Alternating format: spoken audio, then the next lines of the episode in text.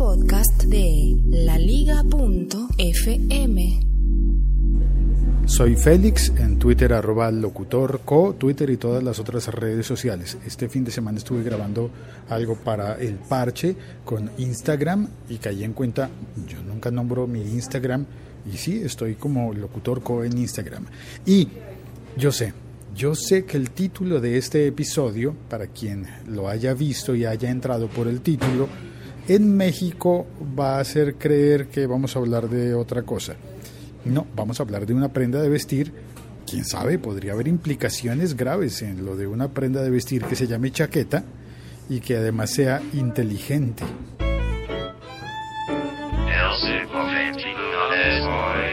Vamos a pedir un café.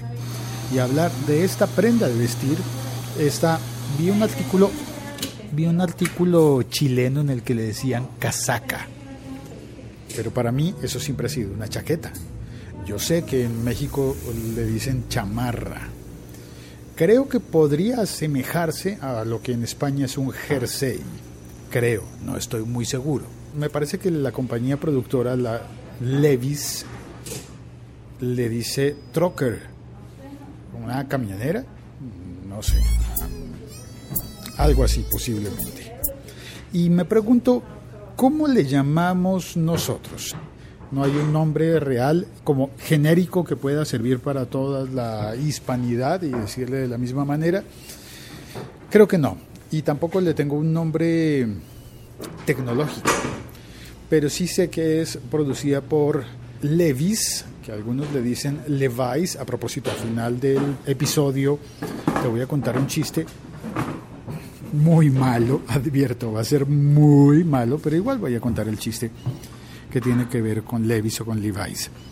Sí, la marca de ropa está especializada en vaqueros, en denim, en jeans, prendas de esa mezclilla azul, azul índigo, muy conocida. Esta marca originalmente vendió esos pantalones de mezclilla de color azul índigo como ropa de trabajo, ropa fuerte para trabajar, para que resistiera toda la rudeza de los obreros, de los mineros, de los trabajadores ferroviarios, y que poco a poco se fue ganando la moda y se convirtió en un estándar casi global, una prenda de un tipo de, de tela que está presente en casi todo el mundo. Y esta es una marca muy, muy fuerte. Sé que la marca Levis además tiene el nombre de, de Levi Strauss. Levi Strauss como el... Yo no sé si estará relacionado realmente con el antropólogo Levi Strauss. Es posible que sí. Es posible que alguna vez el antropólogo haya usado este tipo de ropa. Ah, no, no creo. Pero creo que sí le sería muy útil a las personas que salgan a hacer trabajo de campo y lleven un teléfono inteligente. Porque ya está anunciada, ya apareció, ya se presentó. Se sabía que estaban trabajando en esta prenda, chaqueta, le llamaré yo, inteligente, con la participación de un proyecto de Google que se llama Jacquard. Lo curioso es que este proyecto Jacquard está destinado a buscar tejidos inteligentes y tiene el nombre de un señor francés muy inventivo que hace muchos años desarrolló un telar que puede verse considerado como la primera computadora quizás. Y lo digo porque aquel telar permitía confeccionar textiles, telas, piezas de tela, intercambiando patrones. Y esos patrones se cambiaban a través de tarjetas perforadas. Sí, igual que lo que hicieron las computadoras originales, los grandes ordenadores, esos que ocupaban toda, toda una habitación o un piso, mucho antes de la proliferación de los compact disc.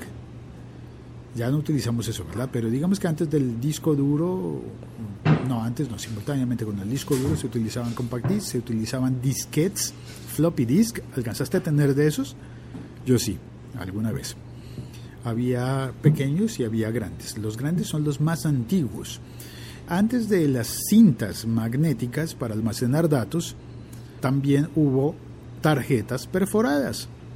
Sí, las utilizaban en los bancos, por ejemplo. Cada tarjeta se perforaba con el sistema binario y el 1 y el 0 estaban representados en ¿hay agujero o no hay agujero? cuántos de estas ocho cifras tienen agujero y cuántas no. Y así las máquinas detectaban si había agujero o no había agujero, se iba construyendo la información. Pues bueno, el señor Jacquard construyó un telar hace muchísimo tiempo con el sistema de tarjetas y yo creo que él debió ser el primero en utilizar las tarjetas y en honor a él se nombró esta comisión, este departamento, hola, ¿cómo vas?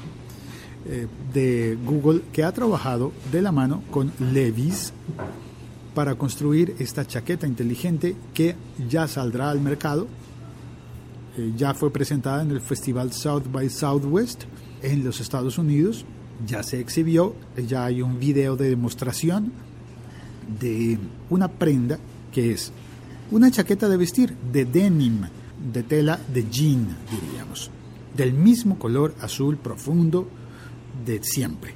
Mm, es normal, solamente que en la manga, la demostración está en la manga izquierda, para que se use exactamente igual que se utiliza un reloj.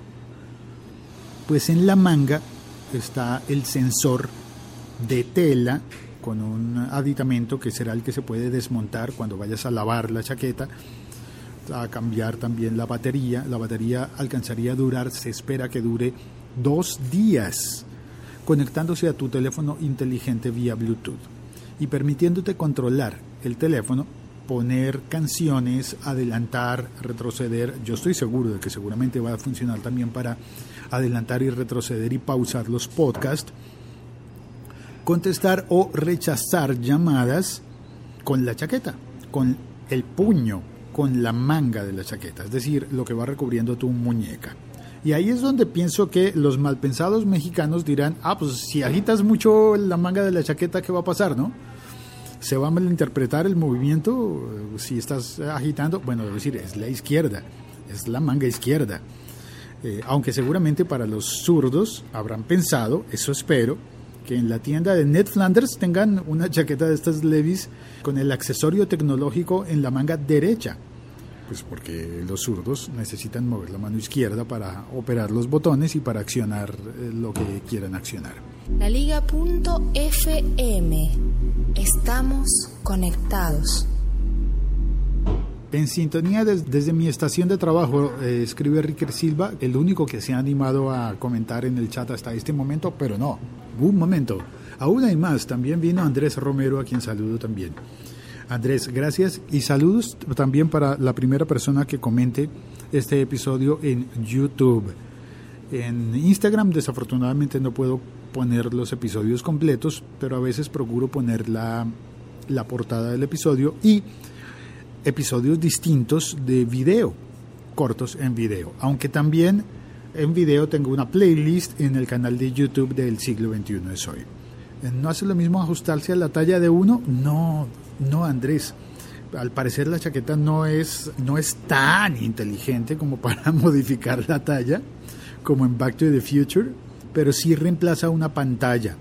Ahora, bueno, no es una pantalla, esto es importante aclararlo. Como lo que tocas para activar o desactivar el, teléfono, para adelantar la canción, supongo que también servirá para subir y bajar el volumen. Como lo que tocas es la tela, seguramente va a ser mucho más agradable al tacto que pasar por, por una pantalla de vidrio, ¿no?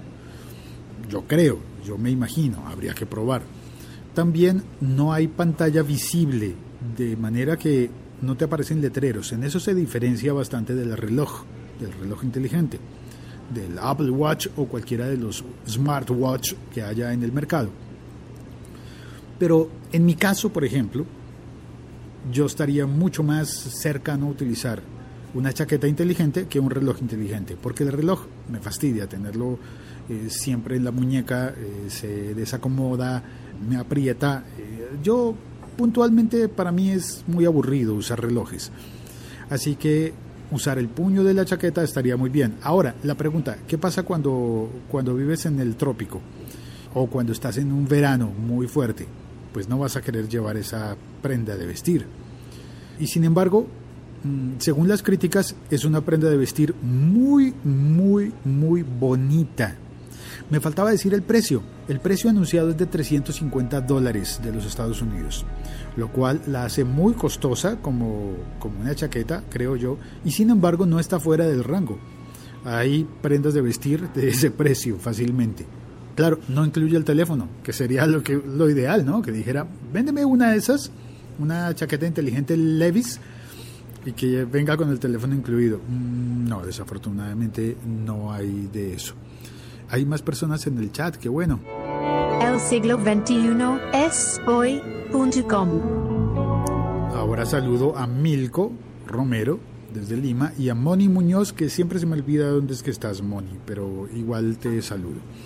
Una vez contada la historia tecnológica, voy a contar el mal chiste que anuncié al comienzo. Leo lo que dice Ricker en el chat. Yo entendí que con la app en el celular uno puede elegir qué acción haría cada gesto, controlar la música o contestar las llamadas y usar fibras conductoras, perdón, controlar la música o contestar las llamadas, punto. Y usar fibras conductoras para detectar los gestos en tela, es decir, que si te la quitas será probable hacer un gesto y colgarle al jefe. Sí, sí, sí, es verdad. Y a eso me refería con lo de qué pasa si mueves mucho la mano, mueves mucho la muñeca pensando en la acepción de los la acepción popular mexicano de la misma palabra que da el título al, al episodio. Pero también me pregunto, ¿y qué pasa si abrazas a alguien?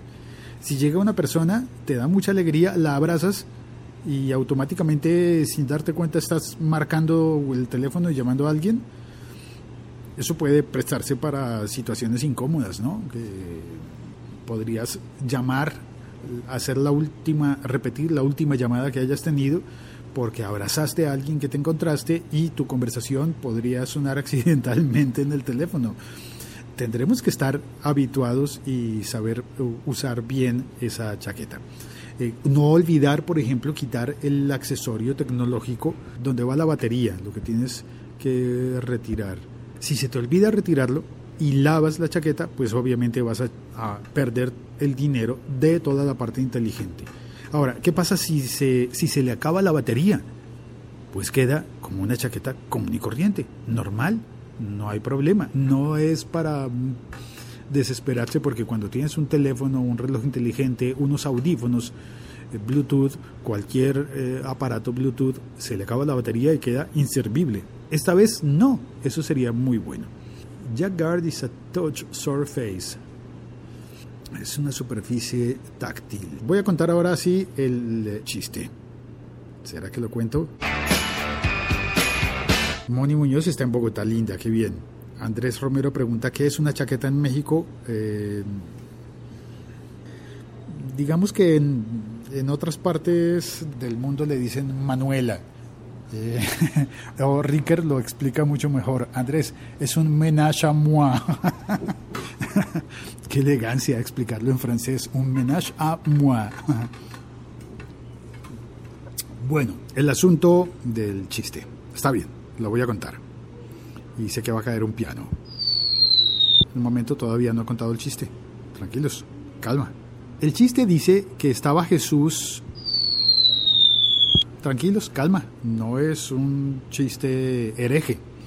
Dice la historia que estaba Jesús lavando la ropa en el río y que vinieron los apóstoles, le preguntaron, Maestro, ¿laváis? Y él dijo, no, ¿no ven que es un Levi's?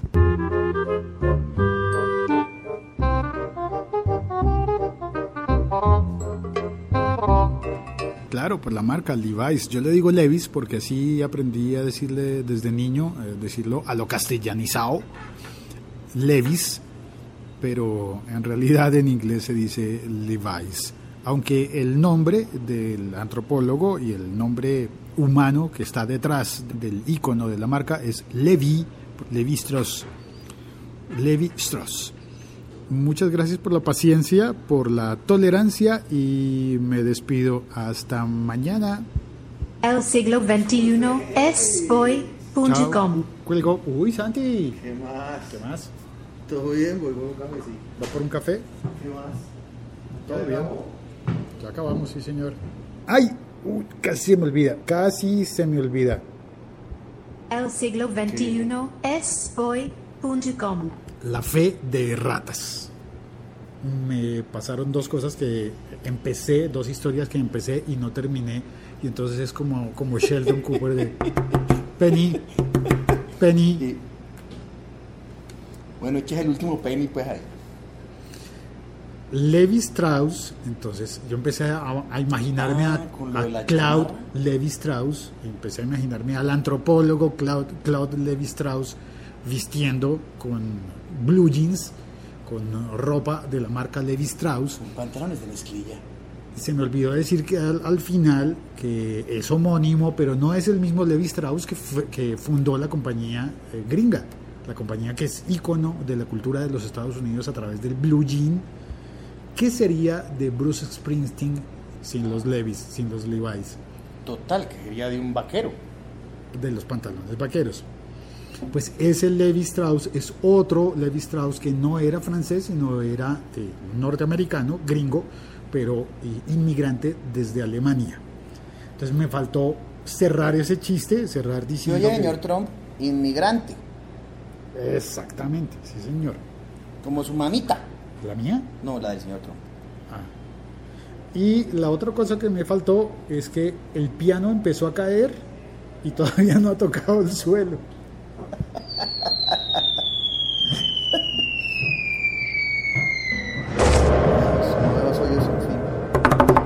Penny. Listo. Muy bien, ahora sí doy por terminado el- este episodio y el de ayer. Gracias a de todos. Si alguien me quiere recordar de pronto el día hace dos semanas de que algo dejé por ahí empezado, todo bien. Muchas gracias. Hasta pronto. Un podcast de laliga.fm. El siglo XXI is hoy.com.